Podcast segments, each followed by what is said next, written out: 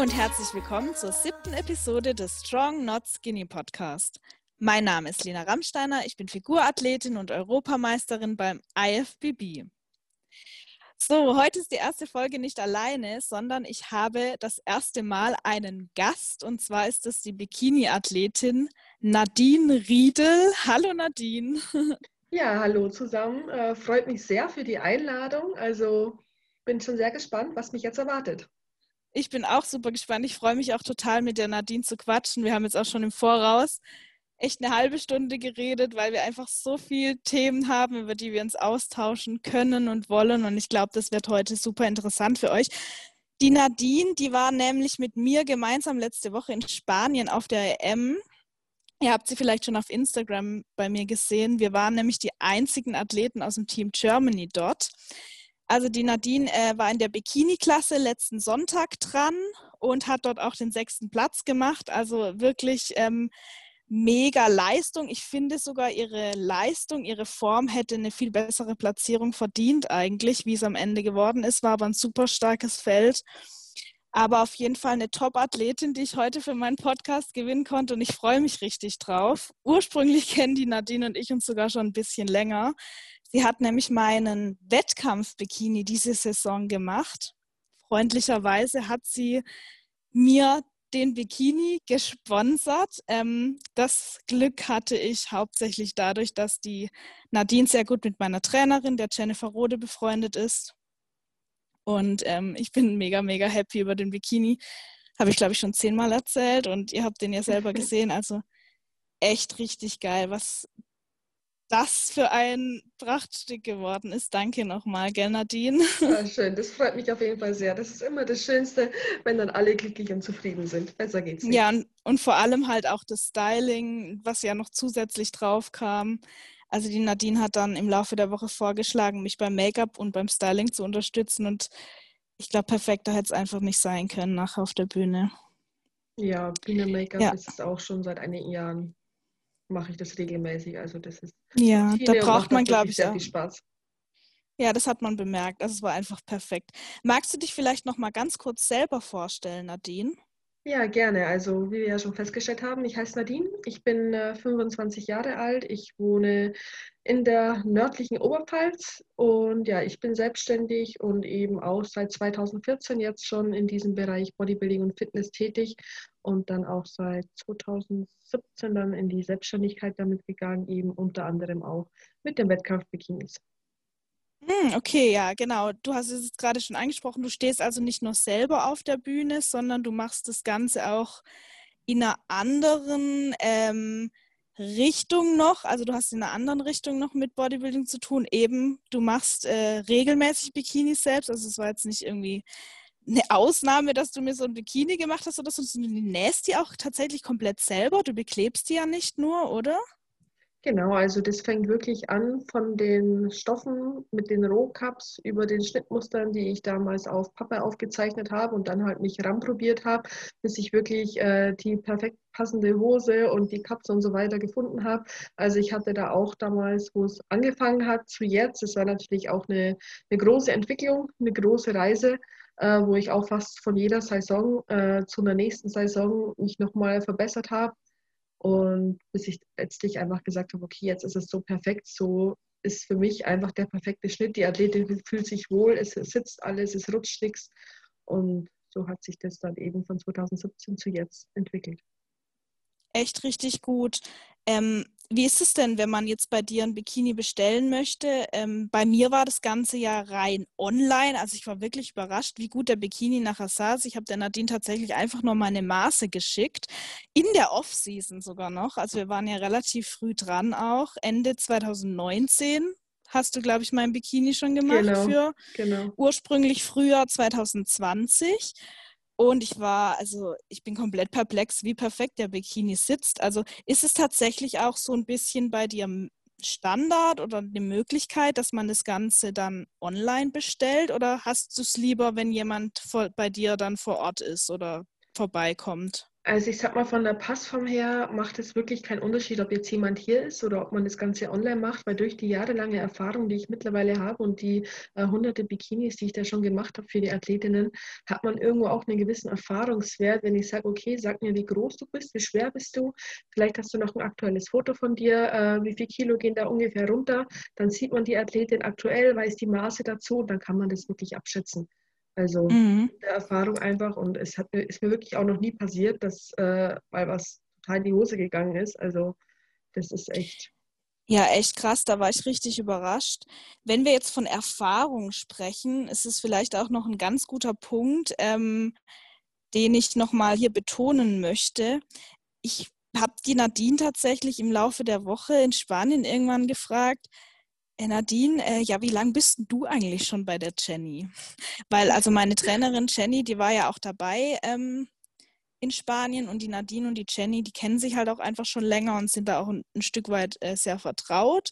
Ähm, und irgendwie bin ich immer davon ausgegangen, ja gut, Jenny und Nadine, die kennen sich halt, weil die Nadine auch bei der Jenny in der Betreuung ist also dass Jenny auch Nadines Trainerin ist und dann meinte die Nadine, ich bin, ich, wie, ich bin gar nicht bei der Jenny. Ich so, ja, hä, wer ist denn dann dein Trainer? Ja, ich habe mich selbst vorbereitet.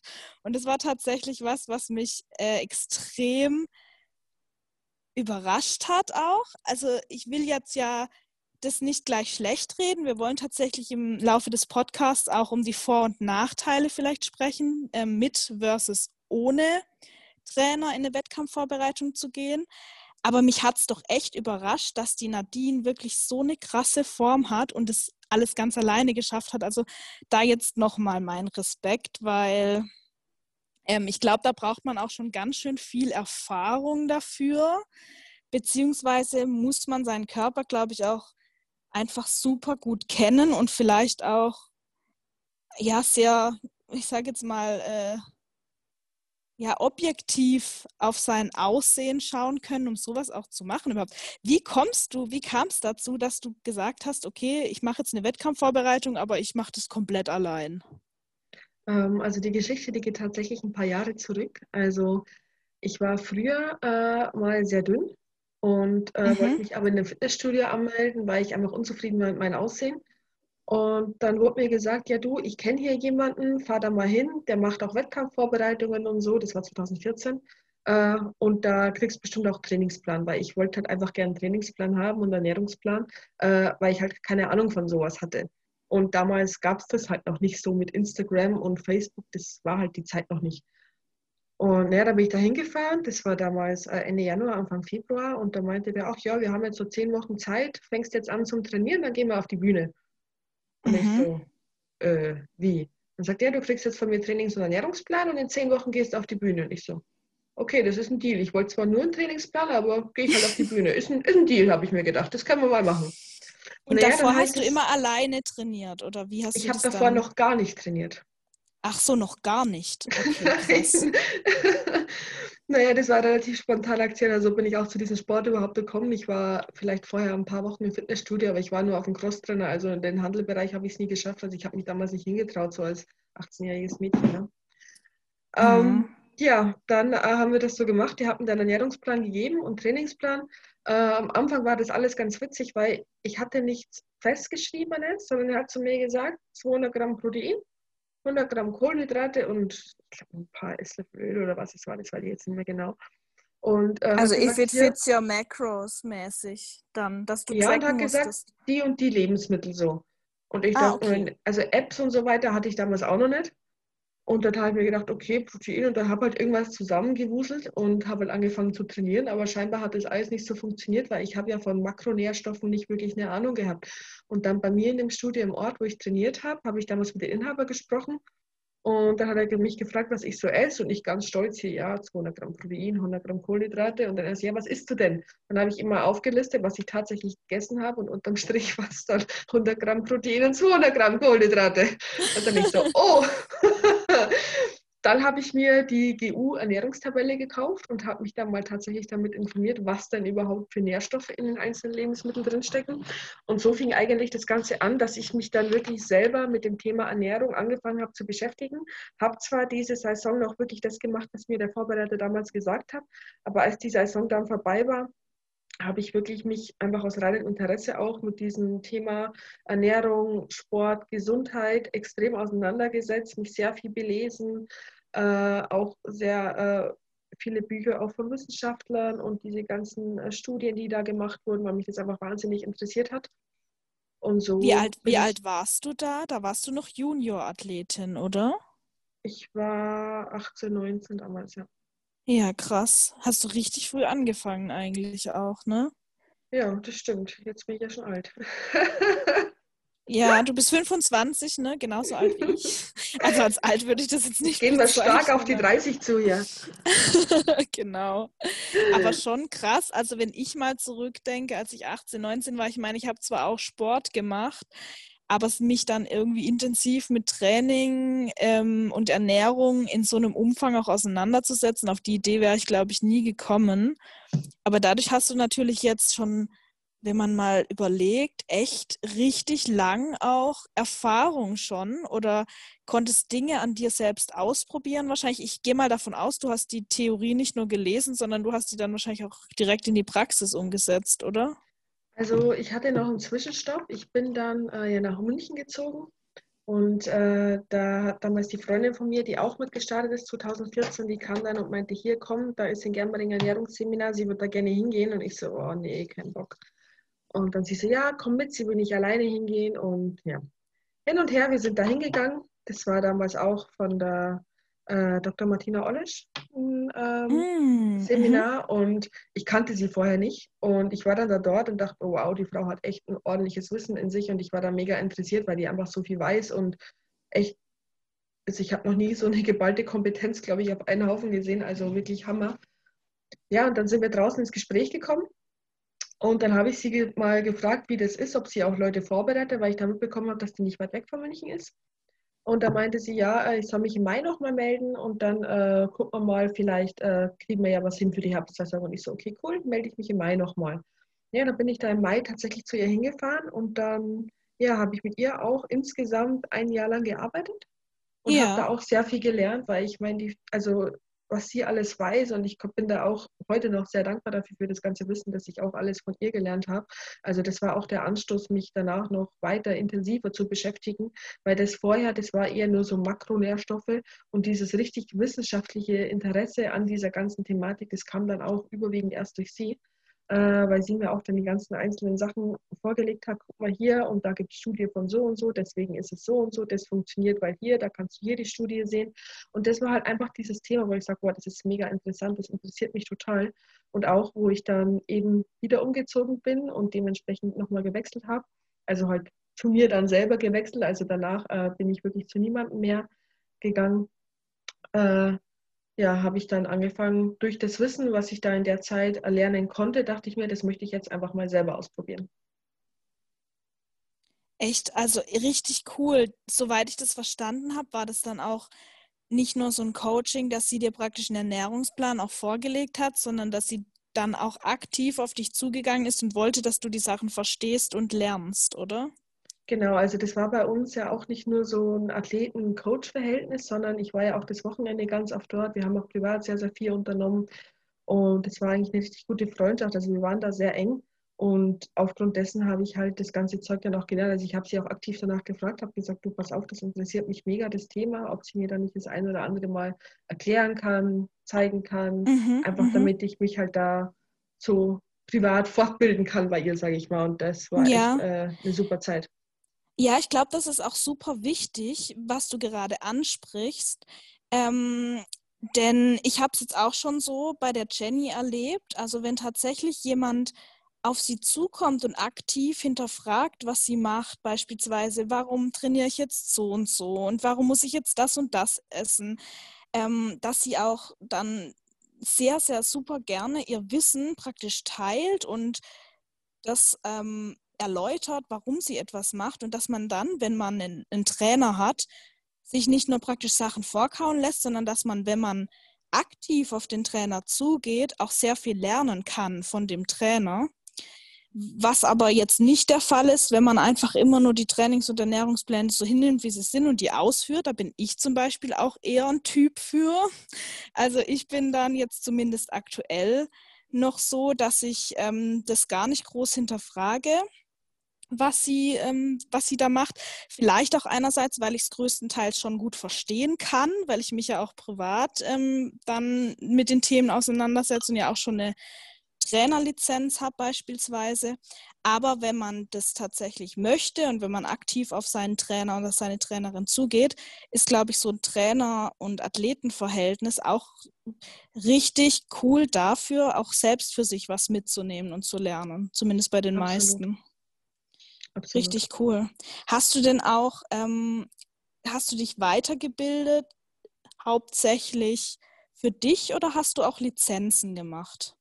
Nee, also von Lizenzen habe ich jetzt ehrlich gesagt nicht so viel gehalten, weil ich war dann ja. auch hier in verschiedenen Studios und dann wurde mir auch gesagt, hier guck mal, die ist Fitnesstrainerin und ich habe der beim Trainieren zugeschaut und habe mir gedacht, naja, wenn jemand so jemand eine Lizenz kriegt, dann kann das Zeug nicht so hochwertig sein. Deswegen halte genau, ich von sowas ehrlich gesagt Punkt. gar nichts. Genau, das ist nämlich der Punkt. Also ich glaube, eine Lizenz ist eine super Möglichkeit, das Wissen, was man sich aneignet, in ein, ähm, ja, in was umzuwandeln, wo man vielleicht ein Stück weit zeigen kann, hey, ich habe da was gemacht, ich habe da was getan. Aber einen wirklich guten Trainer machen nicht alleine die Lizenzen aus. Also das sollte man vielleicht auch bei der Auswahl von einem Trainer darauf achten. Ähm, nur weil der jetzt hier eine A-Lizenz hat oder Ernährungsberater lizenzierter ist, bedeutet es noch lange nicht, dass der Trainer dann auch ein guter Trainer ist. So sieht aus. Ähm, ja, wie, wie hast du denn damals ähm, Gut, du hast jetzt ein Seminar besucht von der Martina. Ich glaube, das ist das beste Beispiel, um rauszufinden, ob ein Trainer auch die, das Wissen und die Fachkompetenz hat, die man sucht. Wie hast du denn damals deinen ersten Trainer gefunden? War das einfach so, du kanntest den halt, weil der da irgendwo im Fitnessstudio äh, trainiert hat und das der einzige war, den du kanntest? Oder hast du dich da irgendwie noch über andere Quellen informiert? Also wie gesagt, der Anfang war ja 2014 und mhm. Es war hier auf dem Dorf. Ja. äh, gab es halt den einen, ich kann sowieso niemanden, habe mit der Szene nichts zu tun, da hieß es, der macht sowas und geh da mal hin und dann habe ich es halt einfach gemacht, mhm. weil ich mhm. wollte ja eigentlich nur einen Trainingsplan, mehr wollte ich ja gar nicht. Und da kam ja, halt stimmt, du wolltest ja gar keine Wettkampfvorbereitung, richtig? Ja, ja, bin halt da so reingerutscht. Ja. Also vielleicht nochmal für die Hörer zu sagen, bei mir war das Ganze ja so, dass ich tatsächlich mich für eine Trainerin entschieden habe, die überhaupt nicht in meinem Bundesland trainiert. Also die Jenny, die kommt ja aus Hessen und ähm, meine Fahrzeit damals schon, als ich in Stuttgart gewohnt habe, zu ihr, das waren wirklich vier Stunden, also ein ganz schönes Stück. Ich bin damals über eine Empfehlung von meinem Sponsor auf die Jenny gekommen ähm, und habe mir dann gedacht, okay, äh, ich gehe da einfach mal hin, aber ich war damals auch noch ziemlich blauäugig und ich muss im Nachhinein sagen, dass ich so ein Riesenglück hatte, gleich an so eine kompetente Person gelangt zu sein, ähm, auch durch die Empfehlung natürlich, die ich durch meinen Sponsor bekommen habe. Aber das Ganze hätte auch in die Hose gehen können, weil ich mich eigentlich im Voraus null informiert habe, was es sonst noch so gibt ähm, welche Trainer denn überhaupt so unterwegs sind in Deutschland? Und ich hätte vielleicht auch mal bei anderen Athleten nachfragen können, hey du, was hältst du denn von, also gerade in Zeiten von Instagram, von Trainer XY nach Erfahrungen zu fragen und sich auch vielleicht mal anzugucken, welche Erfolge die Trainer bisher hatten mit den Athleten, die sie auf die Bühne gestellt haben, dass man sich da einfach, bevor man sich auch für einen Trainer oder eine Trainerin entscheidet, im Voraus sehr gut informiert ähm, bei den Athleten in der Szene und so weiter und nicht nur einfach blind zum nächstbesten geht. Wie gesagt, bei mir war das in dem Fall auch so, aber ich hatte einfach ein Riesenglück, dass ich mit der Jenny an so eine kompetente Person gelangt bin. Ich habe auch schon oft genug von Athleten gehört, die dann damit halt echt ins, ins Messer laufen und dann bei irgendjemand landen, mit dem sie überhaupt nicht zufrieden sind und der die halt einfach auch nur ein Stück weit kaputt macht. Ja, das ist dann natürlich auch also da kann ich auch noch was dazu sagen. Ne? Meine erste Wettkampfvorbereitung war am Schluss auch die letzten Wochen bei 600 Gramm Fisch. Das war's. Das war's. Krass. Und ähm, das würde ich so auch nicht mehr machen. Also. Mhm. Aber ja. mein Respekt, dass du dann trotzdem bei dem Sport geblieben bist, weil du sagst ja, du hattest erstmal gar nicht vor, auf die Bühne zu gehen. Und dann machst du eine Wettkampfvorbereitung, die gleich so ich sage jetzt mal so, katastrophal und heftig war, dass du dann ja. trotzdem gesagt hast, ich bleib dabei. ich habe irgendwie, wo das, wo das dann rum war, da war es ja so, also das ging dann eigentlich gesagt auseinander, äh, wo wir dann gesagt haben, okay, wir sind damals von der, von der Bayerischen zurückgefahren. Äh, da habe ich den vierten Platz gemacht, 2014. Und dann hat er, hat er zu mir gesagt, naja, okay, jetzt ist unsere Zusammenarbeit beendet, jetzt kannst du wieder essen, was du willst. Okay, dachte ich mir, super, geil. Naja, dann äh, habe ich, glaube ich, innerhalb von keine Ahnung, wie vielen Wochen, ich glaube 10, 15 Kilo zugenommen in zwei, drei, vier Wochen, keine Ahnung. Ja, also ich habe mich absolut nicht mehr wohl gefühlt und deswegen, ja, auch gesagt, das, da ging das dann auch los. Ich, ich, muss mich, ich muss jetzt was tun, ich muss mich irgendwie damit befassen, mich beschäftigen, weil das kann es einfach nicht sein. Und eben dann bin ich ja umgezogen, ein paar Monate waren es dann. Und dann habe ich ja auch schon die Martina kennengelernt. Und wie war dann der Übergang später? Du sagtest, du hast mit der Martina ein Jahr zusammengearbeitet oder habe ich das falsch im Kopf? Genau, oder das länger? war äh, die Herbstsaison 2015. Mhm. Da äh, bin ich auch äh, süddeutsche Meisterin geworden, bayerische Meisterin und habe den. Wow. Das war der, auf der Deutschen war es dann der, ach genau, die, da war ich ja noch Junior, da habe ich, glaube ich, den Vize-Deutschen bei den Junioren gemacht. Richtig gut. Bei der Deutschen war es dann der sechste, glaube ich, bei der richtigen Deutschen. Als Junior muss man dazu sagen, ne? Schon krass. Ja. Also bei der, bei der, sage ich jetzt mal, bei denen, die auch schon länger trainieren oder älter sind, ist es natürlich dann immer nochmal eine krassere Leistung. Und wie ging es dann weiter für dich nach der Zusammenarbeit? Also Hast du dann sagen, direkt weitergemacht oder? Also ich bin dann direkt im Frühjahr 2016 nochmal gestartet, aber unabhängig von der Wettkampfvorbereitung oder nicht, äh, war ich trotzdem fast jedes Wochenende bei der Martina, äh, weil wir einfach mittlerweile auch schon so gut befreundet, weil wir haben auch außerhalb von dem Sport wirklich sehr viel gemacht und äh, das ging dann auch wirklich über Athleten-Coach-Verhältnis hinaus und das war dann einfach eine Freundschaft, wo wir dann auch äh, die ganzen Strongman-Sachen dann zusammen gemacht haben und solche Geschichten. Mm. Also auch mm abseits vom Bodybuilding, also ich war dann auch nur auf den ganzen Strongman-Wettkämpfen, das war auch wirklich eine sehr, sehr geile Zeit, also richtig cool. cool. Aber nicht als genau. Teilnehmerin, oder? Nein, nein, nein. Also ich habe da immer geschrieben, die Punktezahlen und so also da gibt, Obwohl Strongman ist tatsächlich nur für Männer, glaube ich, ne? Oder sind Nein, es gibt auch Frauen. Es gibt auch tatsächlich, oder? Ja, nee, nee, nein. Es gibt auch Frauen, die die Strongman-Disziplin machen. Ich habe auch schon Echt den Reifen krass. geflippt damals auf Diät, das weiß ich noch, ja. Da haben Boah. die damals ganz schön geguckt, wo ich äh, blondes, dünnes Mädchen hier den Reifen geworfen habe. das werde ich auch nie vergessen. Krass. Aber das ist, glaube ich, auch echt mal ein Erlebnis, sowas zu sehen. Ich habe sowas schon im Fernsehen angeguckt und finde es auch immer cool. Ich glaube, auf der FIBO gibt es manchmal auch sowas. Der FIBO-Wettkampf ist auch immer Samstag, Sonntag. Mhm. Genau, da ist, ich glaube, äh, ich habe es jetzt nicht mehr ganz genau im Kopf, weil es jetzt einmal schon ein paar Jahre her ist, aber ich glaube, Samstag ist dann immer der Amateurwettkampf und Sonntag sind die Profis dran. Es gibt bei Strongman auch sowas wie Amateur und Profi. Und äh, ja, also es wird ja, dann, da könnt da irgendwie aufsteigen, je nachdem wer am besten irgendwie ist, der kann dann irgendwie am Ende des Jahres aufsteigen oder so, aber frag mich nicht mehr, das ist echt ziemlich lang her. Da habe ich nämlich, glaube ich, dann auch schon mal zugeguckt. Aber das war dann halt erst so was, du hast dann mit ihr auch persönlich halt noch Zeit verbracht, hast dich dann aber schon größtenteils auch für den Wettkampf 2016 dann selbst vorbereitet.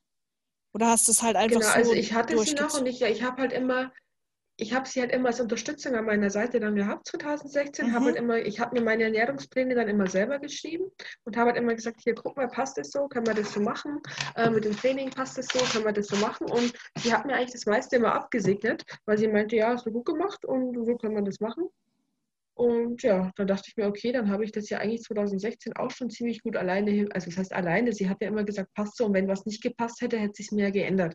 Aber dadurch, dass ich das eigentlich sozusagen ganz gut gemacht habe, dachte ich mir dann, wo ich danach wieder umgezogen bin, weil ich auch einen Jobwechsel dann nochmal hatte, ähm, probiere ich das einfach komplett alleine. Ja. 2017 dann. Aber du hattest davor ja auch dann eben schon entsprechend äh, mal eine Betreuung gehabt und du hast dich ja auch persönlich mit dem Thema sehr viel beschäftigt. Würdest ja, du sagen, das ist auch eine Voraussetzung dafür, dass man eine Wettkampfvorbereitung so im Alleingang macht? Oder also, welche Voraussetzungen würdest du sehen für eine Wettkampfvorbereitung ohne Trainer? Also ich sehe definitiv als Voraussetzung, dass man mal einen Trainer gehabt haben sollte, um mhm. äh, einfach mal so einen Ablauf hinter sich gebracht zu haben, natürlich mit kompetenter Betreuung, wo man dann auch sagen kann, okay, ähm, das war gut so, das ist alles in Ordnung gewesen.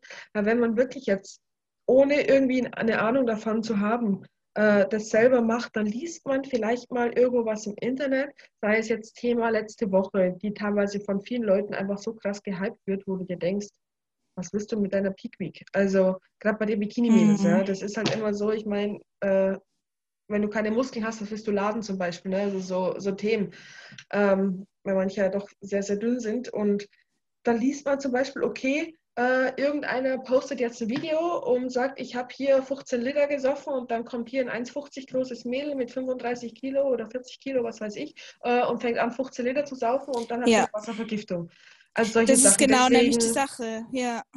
Deswegen braucht man schon eine gewisse Erfahrung in diesem Bereich, um überhaupt zu sagen, okay, ich kann das alleine weitestgehend abschätzen. Und jetzt ist es ja auch so, 2017 habe ich das dann wirklich gemacht, komplett alleine. Und diese Saison war ja auch so, dass ich dann gesagt habe, okay, äh, EM ist vielleicht ein bisschen eine andere Liga wie jetzt eine Dorfmeisterschaft.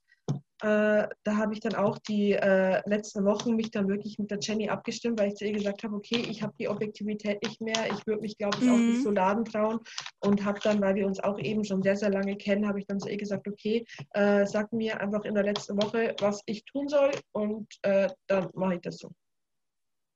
Also das. Genau, das wäre nämlich so, glaube ich, meine größte Schwierigkeit. Ich verliere komplett die Objektivität in der Wettkampfvorbereitung. Ich glaube, das Problem ist, dass ich mich selbst jeden Tag im Spiegel sehe und auch im Spiegel angucke. Erstmal ganz aktiv beim Training und natürlich in der Wettkampfvorbereitung will man auch irgendwie sehen, was tut sich. Und in einem Tag verändert sich dann so ein Mühe, dass ich dann über die Wochen, Monate hinweg die Unterschiede gar nicht mehr so krass erkennen kann. Und dass es dann halt jemand braucht, klar, ich könnte vielleicht irgendwie dann mir selber noch Fett messen oder die Maße nehmen und würde dann anhand der Zahlen ähm, zusätzlich zum Gewicht erkennen können, dass sich da was tut. Aber ich halte es halt für extrem schwer, dann selbst sich so selbst so gut einschätzen zu können, vor allem in der Peak Week, dass ich jetzt genau weiß, oh, fange ich jetzt am Donnerstagabend schon an mit Laden oder mache ich das lieber am Freitag? Da fehlt mir auch einfach komplett die Erfahrung, auch mit meinem eigenen Körper natürlich. Ja, also das absolut. Also ich muss sagen, 2017 habe ich das Ding ja auch so gemacht. Äh, da war ich dann, ich glaube, alle drei, vier Wochen bin ich dann ins Studio runter, habe mein Fett messen lassen, einfach um überprüfen zu können, okay, läuft das noch, was ich mache? Und ja. äh, also ich habe dann auch danach gefragt, okay, wie ist es aus? Soll ich so, soll ich so eine Entwässerung machen oder wie, wie würdest du das einschätzen? Also ich habe mir immer, wenn ich auch eine Vorbereitung gemacht habe, mir einfach mal eine Meinung von jemandem eingehört, äh, wie würdest du mich gerade sehen? Also das habe mhm. ich schon gemacht, einfach nur um zu wissen, okay, bin ich auf dem Holzweg oder bin ich nicht auf dem Holzweg.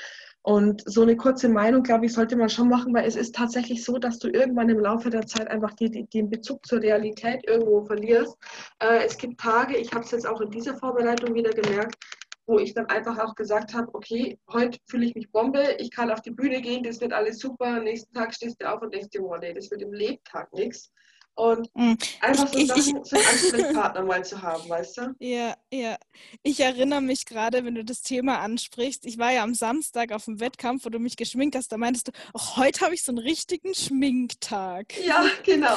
Und dann hast du mich ja geschminkt und ähm, es lief irgendwie einfach mega gut. Und an deinem ja. Wettkampftag hast du dann gesagt, oh, heute ist gar nicht mein Tag. Ich muss ja, mich nochmal abschminken, das ist so reine Katastrophe. Ich glaube, so ist es halt auch echt irgendwie. Man hat, jeder hat mal irgendwie so einen schlechten Tag oder ähm, ich hatte auch tatsächlich Tage in der Wettkampfvorbereitung, wo ich einfach nur, da ist dann das Gewicht vielleicht ein bisschen hochgegangen und man lässt sich von sowas dann mega schnell runterziehen. Und dass man da vielleicht auch einfach mal jemanden hat, der einem dann zur Seite steht und an, auch an einem, an einem schlechten Tag dann sagt, hey, du isst jetzt nicht nur, weil du 200 Gramm mehr wiegst, heute weniger oder so, weil das kann auch mal einfach ein bisschen Wasser sein, vielleicht hast du schlecht geschlafen und so weiter.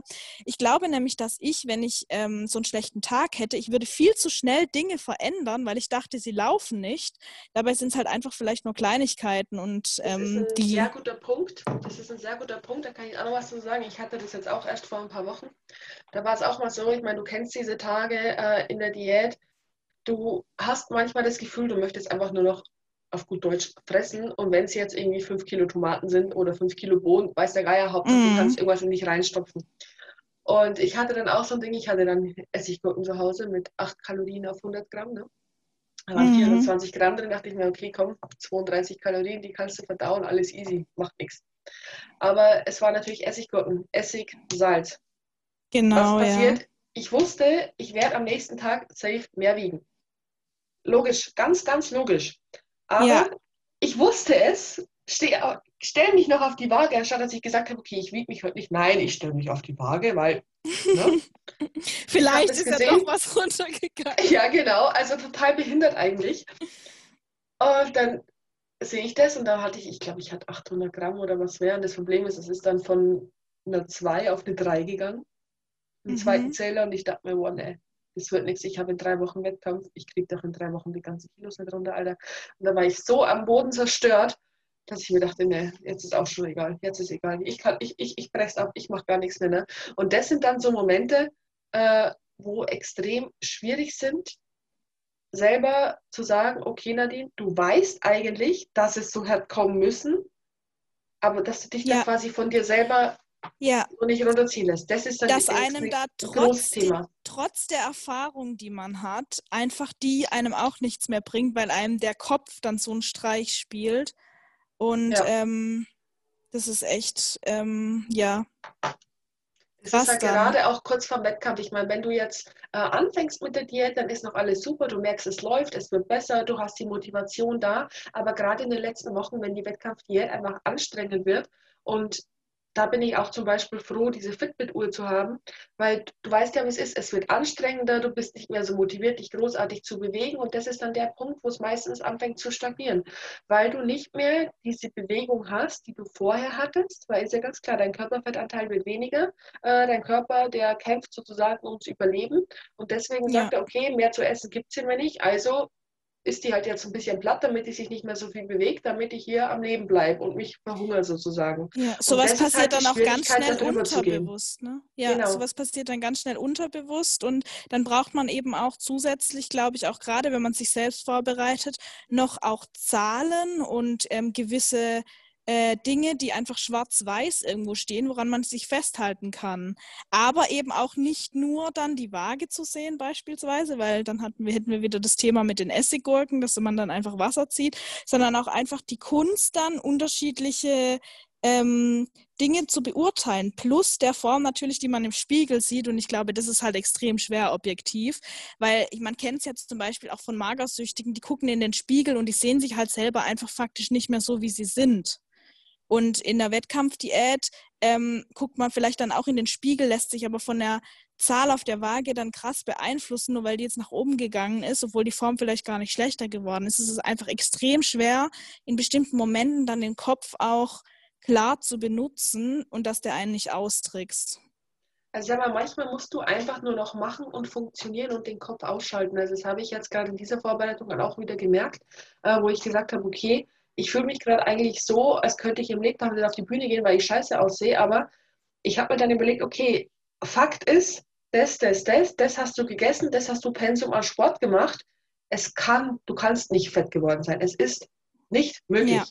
Und einfach ja. an, anhand der Fakten sich selber zu sagen, es ist nicht möglich, dass es sich verschlechtert, dass du dich verschlechtert hast. Es kann nicht sein. Mach einfach weiter. Und da musst du einfach den Punkt drüber gehen und zu sagen, also du musst selber diese Stärke in dir haben, zu sagen, okay, ich mache jetzt trotzdem weiter, auch wenn ich das Gefühl habe, dass es heute vielleicht nicht so ist. Nächsten Tag stehst du auf und denkst dir, ja, bist du erst recht stolz, weil du es trotzdem durchgezogen hast, obwohl du das Gefühl hattest, es passt nicht mehr. Obwohl es ja mhm. rein von den Fakten her gesehen passt. Und ich glaube auch, aber man muss dann auch mal die Erfahrung gemacht haben, eben dieses Gefühl zu haben, oh, ich bin heute irgendwie nicht so gut in Form, aber dann im Nachgang Bühnenbilder zu sehen und sich so zu denken, ein paar Wochen später, what? Wie krass sah ich bitte aus? Genau, also Weil das, das ist ja dann ganz häufig der Fall wieder so, wieder so ein Effekt, wo ich mir dachte, ich stand dann auch wirklich, ich werde es nicht vergessen, wo wir da äh, dann die Farbe gemacht haben, weil ich mir dachte, boah, nee, ich hatte das immer noch im Kopf, weil ich war bisher nicht so ein Mensch, der so mit Topform auf der Bühne stand. Ne? Äh, und dann dachte ich mir, okay, vielleicht ist es ja jetzt wieder so, dass ich wieder nicht in Form bin.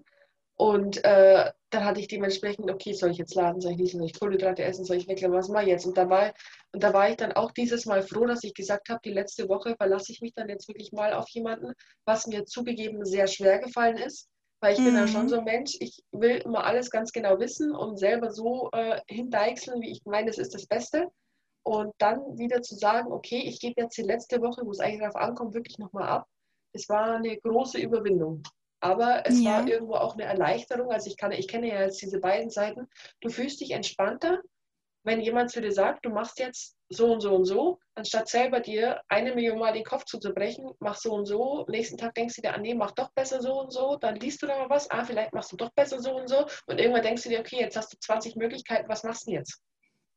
Genau, das ist es nämlich.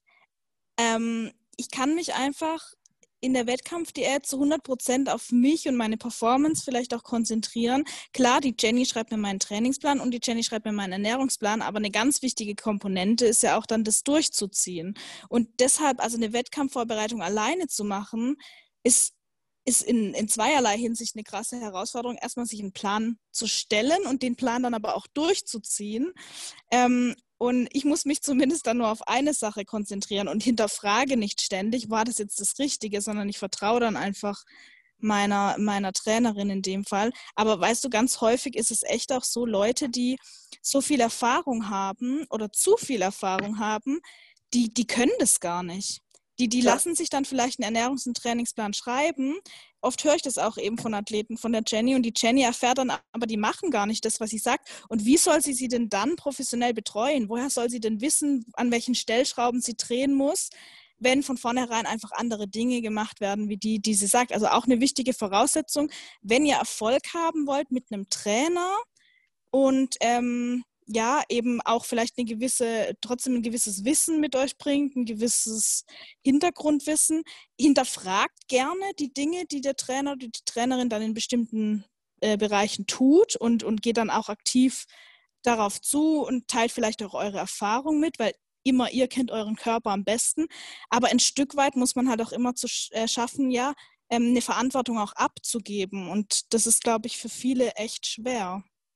Also ich sage, der springende Punkt ist eigentlich der, wenn du einen Trainer hast, dich dafür zu und dich auch für einen Trainer aktiv entscheidest, du musst diesem Trainer zu 100% vertrauen. Ich meine, äh, Misstrauen ist immer gut, sage ich. Ich meine, aber das Misstrauen solltest du nicht hinter dem Rücken des Trainers hegen, sondern du solltest aktiv zu deinem Trainer hingehen und sagen, du pass auf, ich finde das jetzt ehrlich gesagt ein bisschen komisch oder ich fühle mich nicht wohl mit XY. Ja. Äh, wieso muss ich das machen? Könnte ich alternativ auch das und das machen? Also es muss halt dann, wenn man mit jemandem zusammenarbeitet, wirklich alles genau abgesprochen sein, damit sowohl der Trainer sagt, das ist in Ordnung, als auch du als Athlet dann sagst, okay, so ist es für mich auch in Ordnung und umsetzbar. Sei es ganz banale Dinge, der Trainer sagt zu dir, er meint es gut, will dir ein bisschen Abwechslung geben, schreibt dir einmal Rind, einmal Hähnchen, einmal Fisch drauf und du denkst dir, boah, ich krieg's Kotzen bei Fisch, äh, wieso muss ich jetzt zur Hölle Fisch essen?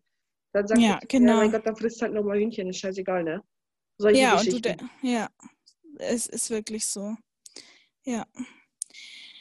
Könntest du dir denn vorstellen, jemals wieder dich zu 100 Prozent, also während einer kompletten Vorbereitung, in eine professionelle Betreuung zu geben? Also ich muss sagen, ich könnte es mir jetzt nach, der, nach den letzten Wochen tatsächlich vorstellen. Vorher dachte ich mir, nee, das könnte ich gar nicht, wenn mir irgendjemand was vorsetzen würde. Aber jetzt wäre ich wirklich so weit, dass ich sage, okay, ich würde mich nochmal auf dieses Experiment einlassen, äh, dass jemand wirklich objektiv sagt, okay, komm, wir stellen dir das Training jetzt so und so um und mhm. passen deine Ernährung so und so weit an.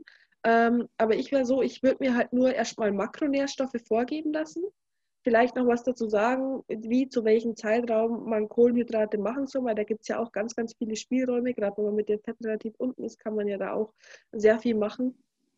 Und da muss das halt wirklich individuell abgesprochen werden. Also dann würde ich es tatsächlich machen, dass ich sage, okay, ich kann mir meine Ernährung selber schreiben, meinen Plan aber mir den halt wieder absegnen lassen, dann eben von dem Trainer, dass man das so zusammen macht. Aber richtig, wenn mir jetzt jemand vorschreibt, Frühstück um XY Uhrzeit das, mittags das, dann das, dann das, oder die Anzahl der Mahlzeiten, sowas könnte ich mir nicht vorgeben lassen, weil dafür, ähm, ja, das, das, das könnte, es muss zu mir passen. Und das ist ja. auch das, was ich immer sage, wenn äh, ich mit wenn ich Leute unterstütze in Sachen Ernährung, ähm, gib mir bitte mal eine Woche deinen Tagesablauf, was du wann, wie viel und oft du isst und dann passt man das dementsprechend an. Und so finde ich, ist es auch wirklich am besten, wie jemanden einfach äh, eine Anzahl an Mahlzeiten und äh, ausgewählte Lebensmittel vorzusetzen, ohne zu wissen, was mag der. Mhm, außer die Person will es halt aktiv, ne? Weil ich bin Genau, zum Beispiel ein Mensch, ja, ich ma ich will das, ich will, ich will nicht tracken. Das, das macht mich im Kopf, macht mich das kaputt. Ich will einfach einen festen Ernährungsplan haben, an dem ich mich dann auch meinetwegen in der Off-Season vielleicht nur sechs Tage pro Woche halte und einmal in der Woche esse ich dann frei nach frei Schnauze. Aber ich brauche sowas einfach. Das ist für mich am einfachsten. Aber eben, wie du sagst, es muss halt zur Person auch passen. Und ich kenne viele Personen, für die ist das halt überhaupt nichts dann. Ja. Also da gibt es sehr, sehr große Unterschiede. mhm. wie geht's denn jetzt für dich weiter diese Saison? Also ähm, ich habe jetzt echt wieder so Nahen gefressen an der Bühne. Also mir hat es mega viel Spaß gemacht. Also die Saison ist für mich definitiv noch nicht beendet. Für mich geht es jetzt nächstes Wochenende nach Prag auf den Diamond Cup.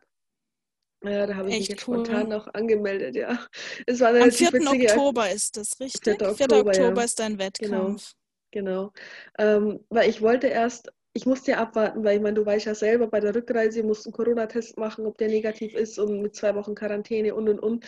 Das heißt, Aber die wollten das jetzt auf den 15. Oktober wahrscheinlich verschieben, ne? Dass das erst ab 15. Oktober gilt, habe ich irgendwas gehört. Weil das Auswärtige ja Amt diese, für Reisen. aber wir hätten ja diese zwei Wochen Quarantäne machen müssen. Wenn, also wir wären am 21. zurückgekommen, zwei Wochen Quarantäne wäre dann fünf, ähm, der 5. Oktober gewesen. Weißt du, also das Mhm. wäre über zwei Wochen drauf. Das heißt, ich So, hätte du nicht meinst, wenn der gekonnt. Test, wenn der Test positiv gewesen wäre. Genau, heißt, ich musste Ach dieses so, mhm. negative Ergebnis abwarten, um mich letztlich dann für Prag anzumelden. Allerdings war da die Anmeldefrist schon vorbei. Jetzt hatten wir da einen riesen Hackback, so ob, mich, ob das noch funktioniert mit Nachwählen, pipapo, was aber Gott sei Dank noch geklappt hat. Also da freue ich mich jetzt echt und ja, die Motivation ist jetzt auch relativ groß, weil ich habe schon gesagt, ey, mit so einem sechsten Platz auf der EM äh, höre ich garantiert nicht auf und äh, Ja, vor allem mit der. Form halt, ne?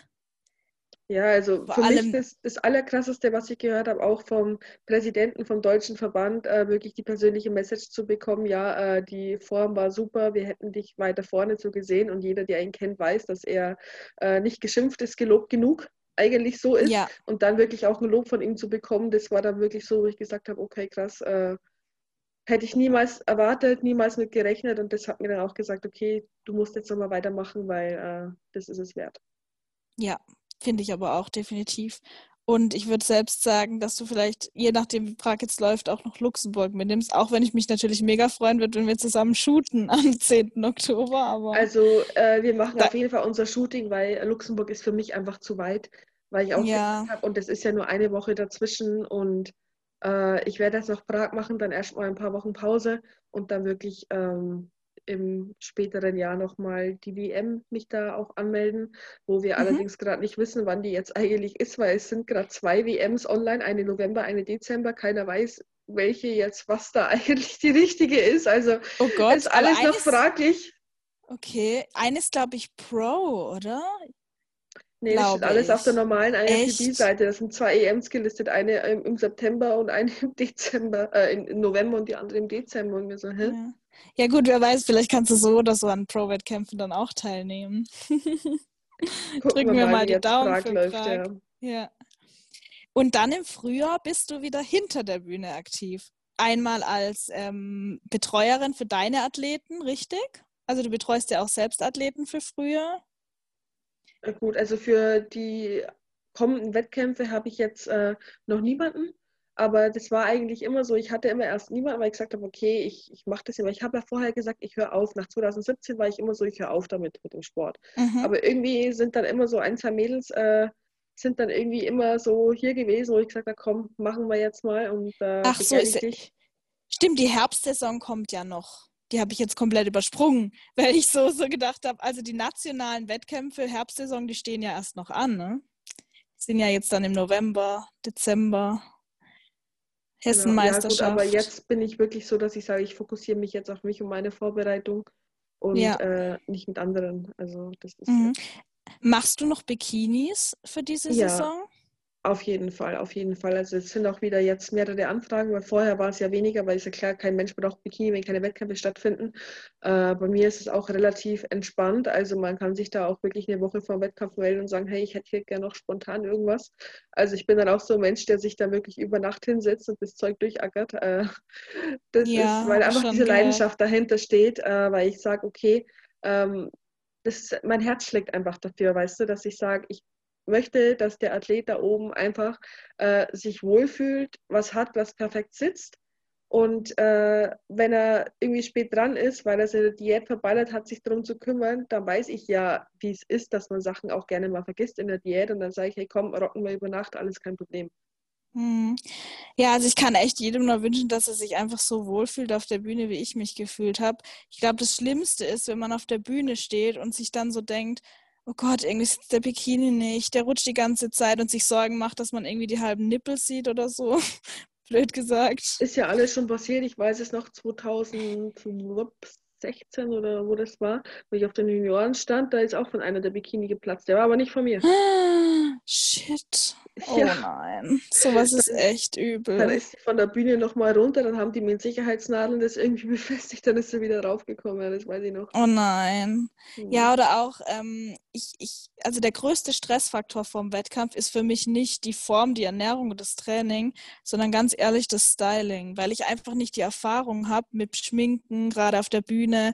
Haare kriege ich immer noch einigermaßen hin, weil da habe ich eigentlich immer relativ was Einfaches. Also ich glätte die meistens einfach nur. Aber da war ich auch einfach so froh, dass du mir dann, weil das muss man ja zwangsweise am Wettkampftag machen, da morgens auch das Make-up abgenommen hast. Weil ich muss dir sagen, ohne Spaß, ich hätte das niemals so hingekriegt, selbst wenn ich mir die Zeit genommen hätte, weil mir da auch einfach die Erfahrung fehlt, was man machen muss, dass man auf der Bühne dann auch gut aussieht. Weil das unterscheidet sich einfach nochmal krass von einem, von einem Alltags-Make-up und auch von einem Party-Make-up, was man da alles draufklatschen muss, dass es dann nachher auf der Bühne entsprechend gut wirkt. Also ich sag mal so, das ist eigentlich ähnlich wie bei den Bikinis. Ähm, ich habe ja auch, ich bin weder gelernte Schneiderin noch Designerin noch sonst was, sondern ich mache ja die Dinge weil ich es vom Herzen tue, weil ich Spaß dran habe. Und so ist es auch mit dem Make-up. Ich habe das auch äh, seit einigen Jahren angefangen, dass ich mir halt wirklich sehr hochwertiges Make-up dann zugelegt habe, weil ich einfach Interesse an äh, Schminken hatte, weil ich damals auch beruflich sehr, sehr viel unterwegs war. Und äh, das war für mich auch so ein Spaßfaktor äh, Interesse, wo ich gesagt habe, ich probiere das an mir selber aus mit diesem extremen Make-up, auch mal mich für Bühne zu schminken und es hat super funktioniert und dann habe ich halt auch äh, von ein paar Mädels, die mich gefragt haben, ob ich auf den Wettkämpfen da bin, die mich dann nach Schminktipps gefragt haben, wo ich gesagt habe, du, ich kann dich auch schminken und das war dann eigentlich auch wieder so ein Selbstläufer, äh, wo ich mhm. dann eben auch angefangen habe, äh, zu den Wettkämpfen zu fahren und auch wirklich äh, so Art Visagistenaufträge dann entgegenzunehmen, um auch die Mädels am Bühnen fertig zu schminken mit Haare und Make-up. Ja, das ist nämlich, glaube ich, tatsächlich eine Sache, die einfach viele Mädels auch bedrückt, weil ich kenne viele Athletinnen. Häufig ist es auch eben so, die Leute, die viel Sport machen und die den Sport auch ambitioniert machen, die sind halt tendenziell nicht die, die dann irgendwie jeden Tag top gestylt rumlaufen ähm, und sich da ewig mit Make-up und Schminke und Styling beschäftigen, sondern bei denen liegt der Fokus halt auch auf dem Sport. Und da, glaube ich, ist das Potenzial auch einfach dann riesig, die Leute dann zu unterstützen am Wettkampftag, weil das eben auch eine mega große Rolle spielt. Machst ja, du das denn jetzt auch ähm, auf den Wettkämpfen, die dann kommen? Also kann man da tatsächlich dich auch anfragen für, für Make-up und Haare oder so? Oder nur Make-up? Ja, also das, das, das, kann man jederzeit. Ich meine, ich muss natürlich auch immer gucken, wie weit sind die Wettkämpfe weg äh, und wie viele Athleten sind es, weil wenn ich jetzt irgendwie ein halt, Athlet ne? wäre, äh, da fahre ich jetzt nicht irgendwie 1000 Kilometer mal durch die Gegend. Also wenn ja, das vielleicht. jetzt nicht so weit ist oder ich das irgendwie mit irgendwas verbinden kann, dann bin ich der letzte Mensch, der dann nicht guckt, dass es irgendwie hinkriegt, weil ich es eben, wie gesagt, auch einfach sehr, sehr gerne mache, die Mädels hinter der Bühne dann fertig machen zum, für den Wettkampf. Äh, und es ist auch schön, das dann zu erleben, das Strahlen über das ganze Gesicht, so, oh mein Gott, wie sehe ich aus? Ich meine, du weißt es ja selber, wo du dich in den Spiegel geguckt ja. hast, so, what, bin das ich? Und das ist auch für mich dann ein super schönes Erlebnis, einfach zu sehen, hey, du hast was Gutes getan und das freut mich dann einfach auch wahnsinnig ich muss aber einfach sagen, ich habe mich jetzt auch schon schminken lassen irgendwo ähm, beim Kosmetiker oder halt, ja, okay, das war jetzt eher so Douglas-mäßig oder auch mal beim Friseur oder so. Aber ähm, bei dir hat, fühlt man sich auch einfach super wohl, wenn man geschminkt wird, weil du halt auch, ähm, ich finde, du machst es einfach so, dass es dass man sich wohlfühlt, dass es nicht unangenehm ist. Ich kenne viele Menschen, die mögen es einfach nicht, wenn man ihnen am Auge rummalt Weißt du, wenn man da irgendwie jetzt einen Lidstrich oder so aufzieht, äh, weil viele da einfach so grobmotorisch sind und es dann einfach weh tut, aber bei dir hat man sich einfach super wohl gefühlt und du, du weißt irgendwie die Handgriffe so zu machen, dass es nicht wehtut, dass es nicht unangenehm ist und dass man sich dann ja einfach auch irgendwie entspannt fühlt, so kurz vorm Wettkampf. Ich fand es sogar eher so ein bisschen wie Wellness, als du mich geschminkt ja. hast. Also das ist mir auch ganz wichtig, damit sich die Athleten wohlfühlen. Das ist ja auch so auch mit den Bikinis, ne? da, da geht es eigentlich schon los, dass ich sage, äh, der Athlet soll sich zu 100% wohlfühlen in sein Outfit und natürlich auch, wenn das Make-up dann hinzukommt, äh, während des Auftragens, das soll ja kein Stressfaktor sein für den Athlet, sondern er soll sich ja dabei entspannen. Also ich habe das auch schon gehabt, dass ich die Mädels dann, äh, bei ihnen irgendwie schwindlig war und die liegen mussten, Beine hochlegen, weiß der Geier, was man halt alles so macht hinter der Bühne. Äh, ich habe die auch schon im Liegen geschminkt.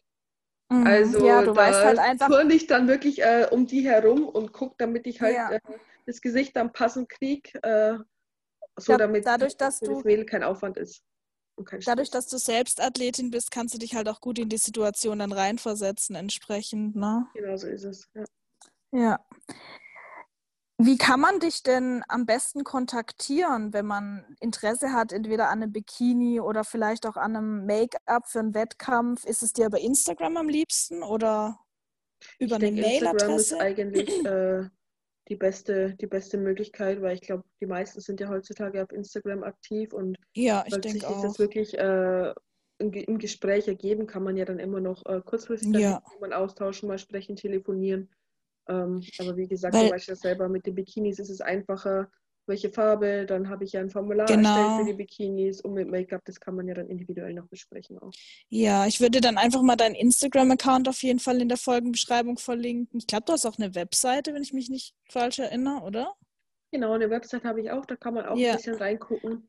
Aber wie gesagt, das meiste sieht man bildertechnisch auf Instagram. Auf Instagram auch, ne? genau. Ja, perfekt. Also falls da jemand Interesse hat, schaut man die Folgenbeschreibung. Notfalls ähm, auch gerne einfach über mich. Ich gebe dann den Kontakt von Nadine auch gerne weiter. Genau. Ja. Und ähm, ich kann mir halt auch vorstellen, dass jetzt viele sagen, oder dass es vielleicht nicht klappt mit dem Make-up oder so mit dem Styling oder dass sie irgendwie sagen, sie haben jetzt das Budget nicht, sich da schminken zu lassen, dass sie es trotzdem lieber selbst machen wollen. Ähm, ich weiß, dass du, Nadine, auch früher sowas gemacht hast, wie so, sozusagen Schulungen auch über online irgendwie. Wenn, es ist halt immer schwierig, wenn wir jetzt sagen, wir machen also, einen ähm, Podcast. Ähm, ja, ich habe früher mal, was heißt früher mal, das ist noch gar nicht so lange her, den letzten Schminkkurs, den ich auch äh, wirklich von Person zu Person gegeben habe. Das war, ich glaube, das ist jetzt eineinhalb Jahre her, wo ich den letzten da gegeben habe. Also das habe ich auch schon gemacht, dass man wirklich vor Ort Schminkkurse gibt. Aber mhm. das Ganze ist natürlich auch online möglich. Also, dass ja. man sagt, man plant jetzt zum Beispiel ein Webinar, dann muss man halt nur gucken, dass man eine äh, relativ gute Kameraauflösung auch hat, dass man das auch sehr gut erkennen kann. Und man kann auch einfach die Produkte dann zeigen, was man da alles so nimmt. Weil ich meine, da gibt es ja auch Unterschiede, äh, dass man jetzt zum Beispiel da was Dunkleres nimmt, da was Helleres nimmt, da muss was Dunkles rein, da muss Glitzer drauf, da nicht, da sollte man Schwarz nehmen, da ist es wichtig, dass man nur Braun nimmt, kein dunkles Schwarz. Einfach so ganz kleine Kleinigkeiten, wo man sagt, man kann das auch wirklich tatsächlich selber ein Stück weit erlernen. Man muss es natürlich auch immer üben, aber äh, wenn man sagt, das ist jetzt auch von der Wegstrecke, weil ich meine, die ganzen Athleten, die sind ja wirklich in ganz Deutschland verteilt und man weiß ja nie, wer wo, äh, an welcher Ecke Interesse hat, dass man das Ganze auch mal so einen kleinen Online-Schminkkurs auch mal machen könnte. Das wäre kein ja. Problem. Oder also, wenn es sich ergibt, auch persönlich. Ja, also falls da von eurer Seite aus irgendwie Interesse besteht, dass ähm, die Nadine sowas mal wieder anbietet über Online-Kamera, weil ich in dem Format von einem Podcast wird das Ganze wahrscheinlich etwas schwierig, weil man eben viel zeigen muss und nur über Audios ist schwierig zu erklären, ähm, dass wir da auch einfach nochmal ähm, ja vielleicht in einem Podcast drüber sprechen, was wichtig ist zu beachten beim Styling allgemein aber dann auch nochmal in einem, in einem Video-Webinar, ähm, wo ihr euch anmelden könnt, die Nadine euch tatsächlich zeigt, auf was es dann wirklich ankommt. Gebt uns da einfach gerne mal ein Feedback, ob sowas für euch interessant wäre, ob ihr da Unterstützung braucht oder ob ihr sagt, es gibt genug irgendwie, weil ich habe zum Beispiel auf YouTube auch nichts Gutes gefunden. Also ich finde, da ist wirklich irgendwie noch ein bisschen ein Mangel da. Und die Sachen, die ich gefunden habe, die haben mir nicht gut gefallen. Also. ja, also ich sag mal, Make-up ist schon immer individuell. Es gibt da so ein paar Grundsachen, die man beachten kann. Äh, man kann zum Beispiel auch die verschiedenen Gesichter einstufen, dass man sagt, okay, welcher Gesichtstyp bist du jetzt? Was passt zu dir besser vom Make-up? Manche brauchen es eher heller, manche dezenter, manche mehr. Es, ist, es gibt da schon Unterschiede. Also. Make-up ist schon Definitiv. eine individuelle Geschichte. Ja, das habe ich ja auch bemerkt. Du hast dann zu mir gesagt, hm, Silber finde ich jetzt für dich zu so krass und dann haben wir doch irgendwie so ein, was haben wir genommen? So ein, äh, einen anderen Ton halt auf jeden Fall. Also, es sind, also, also was so ein grundsätzlicher Unterschied ist, ist jetzt eher einer ein Silbertyp oder ein Goldtyp. Ja. Oder eher ein Rosé-Typ. Also auch, es gibt ja auch vom Make-up äh, zwei verschiedene äh, Mattierungen. Also die eine haben immer eher einen Gold-Touch und die anderen haben einen Rosé-Touch. Also grunds grundsätzlich ist der Unterschied eigentlich so, dass man sagt, vom Hautbild her eher kühl oder warm, mhm. Rosé oder Gold. Und das muss man halt dann immer, immer gucken. Mhm. Also, also ihr seht schon. wir jetzt auch noch Stunden drüber quatschen über so Ja, ihr seht schon, ich wollte gerade sagen, die Nadine hat da echt eine mega Kompetenz. Also man kann es kaum glauben, dass sie da irgendwie nicht eine, eine, krasse Ausbildung oder so hat. Auch als sie mich geschminkt hat, sie hat mir so viel erzählt. Ich, ich, ich bin aus dem Staunen nicht mehr rausgekommen, was sie alles weiß. Ich finde es einfach richtig cool und ich glaube auch, dass ähm, du da einiges zu erzählen hättest, auch in so einem Webinar. Deshalb ähm, gebt uns einfach mal ein Feedback, ob daran Interesse besteht. Vielleicht mache ich auch noch mal eine Umfrage in meiner Story, wenn hier die Podcast-Folge online ist. Das würde uns einfach mega freuen. Dann äh, organisieren wir euch da gern was für die kommenden Wettkämpfe, spätestens dann für die Frühjahrssaison, dass ihr da gewappnet seid, was Styling auch angeht. Auf jeden cool. Fall. Gut, ich meine, wir haben jetzt fast schon eine Stunde aufgenommen. Ich fand es mega interessant.